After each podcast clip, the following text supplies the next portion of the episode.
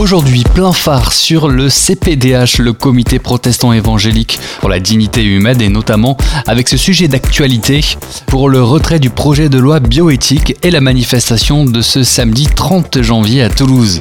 Et dans plein phare sur, nous recevons aujourd'hui le docteur Michel Cambrelin, médecin donc, et vice-président du CPDH. En ce moment, l'heure est à la poursuite de l'examen du projet de loi relatif à la bioéthique. Le CPDH et plus largement le mouvement Marchands Enfants s'interrogent sur la justification de l'urgence, la priorité à accorder à ce projet de loi.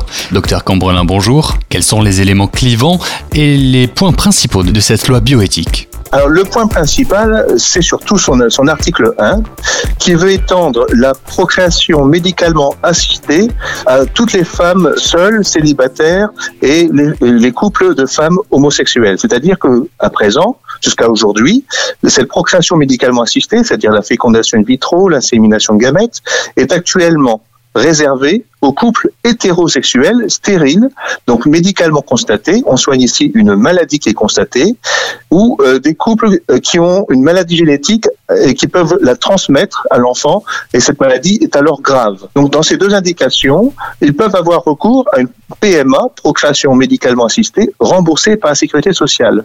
Ce projet de loi veut donc l'étendre à une réclamation, une demande sociétale, c'est-à-dire là, il ne s'agit pas de gens malades, mais il s'agit personnes qui réclament un enfant alors que naturellement, elles ne peuvent pas en avoir. Un couple de femmes ne peuvent pas avoir d'enfant sans l'intervention d'un homme.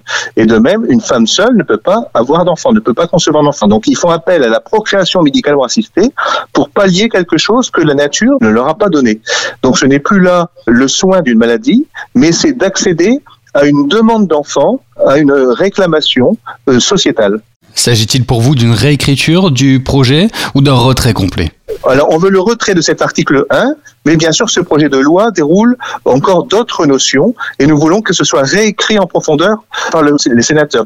Et donc, nous, nous pensons et nous faisons remarquer au président et au gouvernement qu'il y a d'autres priorités que ce projet de loi qui préoccupe actuellement les Français et nous nous étonnons que sans que, euh, je dirais en cachette un petit peu, sans que les, Français soient vraiment clairement éclairés là-dessus, on fasse voter à marche forcée ce projet de loi qui va changer profondément la famille, notre société et l'humanité. Alors le CPDH a du mal à comprendre la justification, euh, nous l'avons entendu, de l'urgence et la priorité à accorder à ce projet. Pourquoi parler d'une loi qui n'est ni bio ni éthique Pourquoi on, parle de projet de loi ni bio ni éthique? C'est qu'en ce moment on parle beaucoup d'écologie et c'est très important, la sauvegarde de notre planète. Mais là, avec ce projet de loi, on est en train de piétiner clairement, euh, je dirais, notre humanité et les valeurs fondamentales de l'humanité parce que euh, les enfants qui seront nés de cette façon risquent d'avoir des séquelles, des conséquences psychologiques qui ne sont pas bien évaluées. Et cela, ce n'est pas moi simplement qui le dis, c'est l'Académie nationale de médecine qui, dans son rapport de septembre 2019, dit que la conception délibérée d'un enfant privé de père constitue une rupture anthropologique majeure qui n'est pas sans risque pour le développement psychologique et l'épanouissement de l'enfant. C'est pas moi qui le dis, c'est l'Académie nationale de médecine.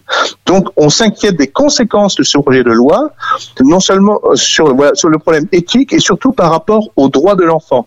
Parce que cet enfant qui va naître, il ne connaîtra pas qui est son père. Or, ne pas connaître son père, eh bien, beaucoup de personnes qui sont dans cette situation vous le diront, c'est une vraie souffrance et nous assistons souvent à des parcours du combattant pour ces enfants quand ils deviennent grands pour retrouver leurs origines. Or, le gouvernement a répondu de manière incomplète à cette question. Quel est votre combat profond? Est-ce moral? Est-ce éthique? Nous nous battons, ce n'est pas simplement une question de morale, c'est une question d'écologie humaine et c'est une question surtout du droit de l'enfant. Je voudrais rajouter ceci, c'est que la France a signé en 1989 la Convention internationale des droits de l'enfant qui a été adoptée par l'Assemblée générale des Nations unies et qui affirme dans son article 7 que l'enfant enregistré aussitôt sa naissance, a dès celle-ci, dans la mesure du possible, le droit de connaître ses parents et d'être élevé par eux. Et là, l'enfant eh bien, perd ce droit de connaître son père, d'être élevé par lui. Donc ce projet de loi essaie d'y répondre partiellement en levant l'anonymat pour les donneurs de gamètes. Alors gamètes, c'est-à-dire les spermatozoïdes ici, hein, dans, le, cas, dans le cas présent. Et donc, mais à sa majorité, il pourra connaître quelle est l'identité du donneur de, de, spermatozoïdes, mais ce projet de loi a bien prévu qu'il n'y aura pas possibilité, même si l'enfant le désire, d'établir une filiation par rapport à, son père biologique. Donc, au niveau de l'état civil, il sera enfant de deux mamans, ce qui est une, un contresens naturel. On ne peut pas être engendré par deux mamans. Il faut un papa quelque part, même si ce papa n'est pas officiel. Et donc faire croire à un enfant qu'il vient de deux mamans, c'est lui mentir. Il ne peut avoir deux mamans et pas de papa.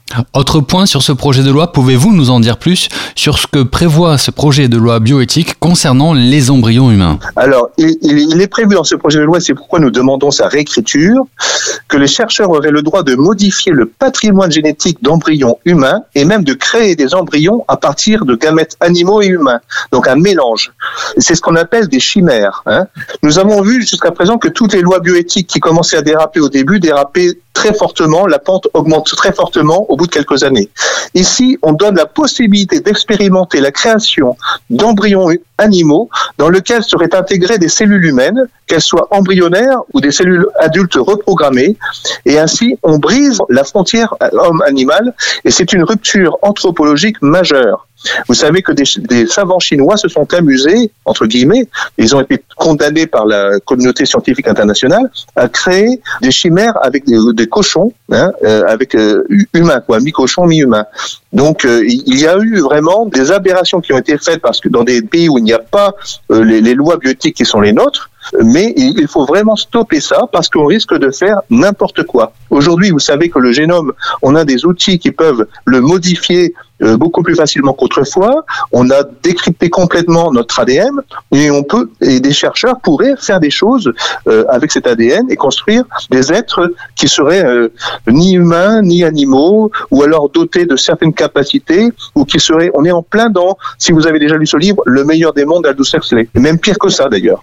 Autre chose, cette loi ne protège pas l'embryon et jusqu'à présent, il y avait un moratoire d'expérimentation sur les embryons humains avec un délai de culture maximum de 7 jours. Et eh bien là, ce projet de loi veut le porter jusqu'à 14 jours de culture. Il y a aussi la problématique de créer des gamètes artificielles.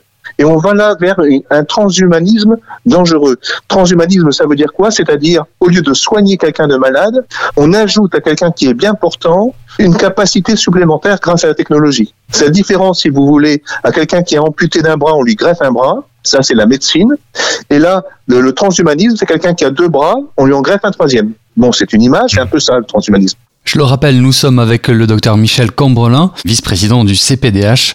Docteur, un dernier mot peut-être concernant les conséquences de la PMA. Euh, les conséquences de la PMA que nous appelons la PMA sans père aujourd'hui, c'est que si cette loi est votée, il va y avoir donc la levée de l'anonymat pour les donneurs de spermatozoïdes.